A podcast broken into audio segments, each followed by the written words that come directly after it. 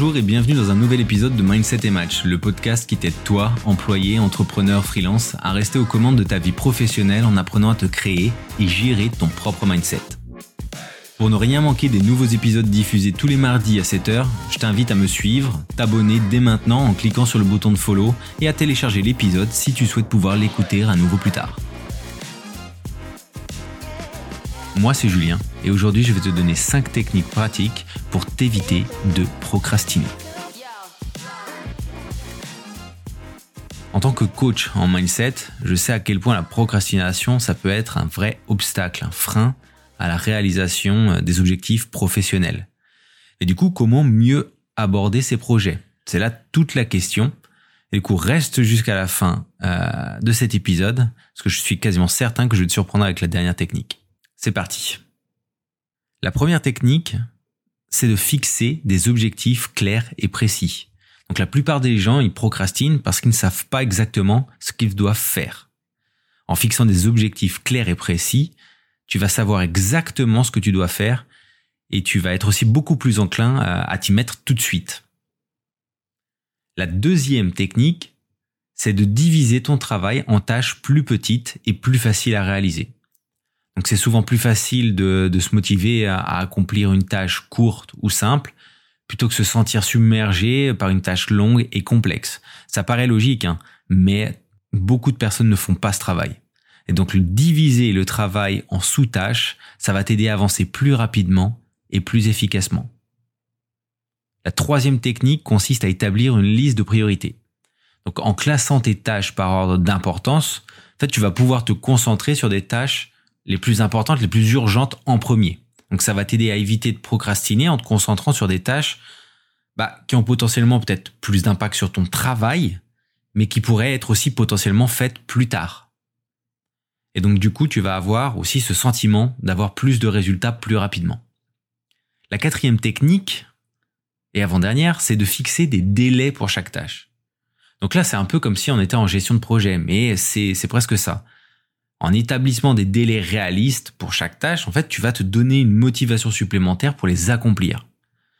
Donc, tu peux utiliser des outils de gestion hein, de temps pour t'aider euh, à respecter tes délais. Euh, ça peut être euh, un simple Google Calendar, hein, ça peut suffire. si t'es déjà, si t'es si à l'aise avec ça. Mais ça peut être aussi des outils beaucoup plus professionnels, beaucoup plus complexes que tu as potentiellement utilisés auparavant, c'est-à-dire je vais donner des exemples, hein, Miro, HubSpot, Monday.com. Voilà, c'est, ce sont des outils, hein, il y en a beaucoup d'autres, mais l'important en utilisant ces outils, c'est que ce soit des outils que tu arrives à utiliser. C'est des outils avec lesquels tu es à l'aise, pour lesquels tu trouves une certaine simplicité. Parce que si tu commences à utiliser des outils que tu dois apprendre à utiliser, tu vas te rajouter une contrainte en plus, et au lieu de t'aider dans ta recherche de structure de ton travail, ça va justement te desservir. Donc ça ne servirait strictement à rien. Et enfin, la dernière, euh, la cinquième et ultime technique, celle qui, qui devrait te surprendre, eh ben elle consiste en fait à prendre des pauses régulières, à ne pas avoir toujours quelque chose à faire.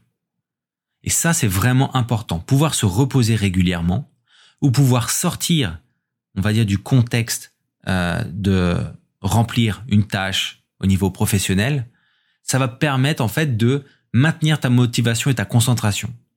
Donc en prenant des pauses régulières, en espaçant les tâches et en surchargeant pas ta journée, tu vas éviter de te sentir submergé par ton travail et tu vas du coup, de fait, réduire le risque d'abandon. Et donc voilà, en mettant en pratique ces techniques, tu vas améliorer ton efficacité et au final, tu seras plus productif dans ton travail. Alors bien évidemment, il ne faut pas perdre de vue, là je mets un disclaimer, hein, euh, il ne faut pas perdre de vue que ça va demander de la pratique et de la discipline. Certaines personnes sont plus à l'aise que d'autres, du coup vont éprouver moins de difficultés, mais la difficulté sera toujours présente. Il faut jamais perdre ça de vue. Le plus important, c'est ta capacité justement à réduire cette difficulté. Grâce à ces éléments qu'on vient de, qu'on d'évoquer, mais aussi en te disant que la seule chose qui t'empêche d'avancer, ce sont les limites que tu te fixes et ta propre pensée limitante. Alors fais une action, puis une autre, et vois les résultats et continue, ne t'arrête pas. Merci d'avoir écouté Mindset et Match le podcast.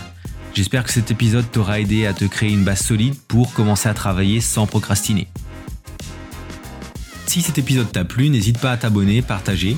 Et si tu veux discuter mindset, bah écoute, tu peux me contacter sur LinkedIn, le lien est en description. C'était Julien, à mardi prochain.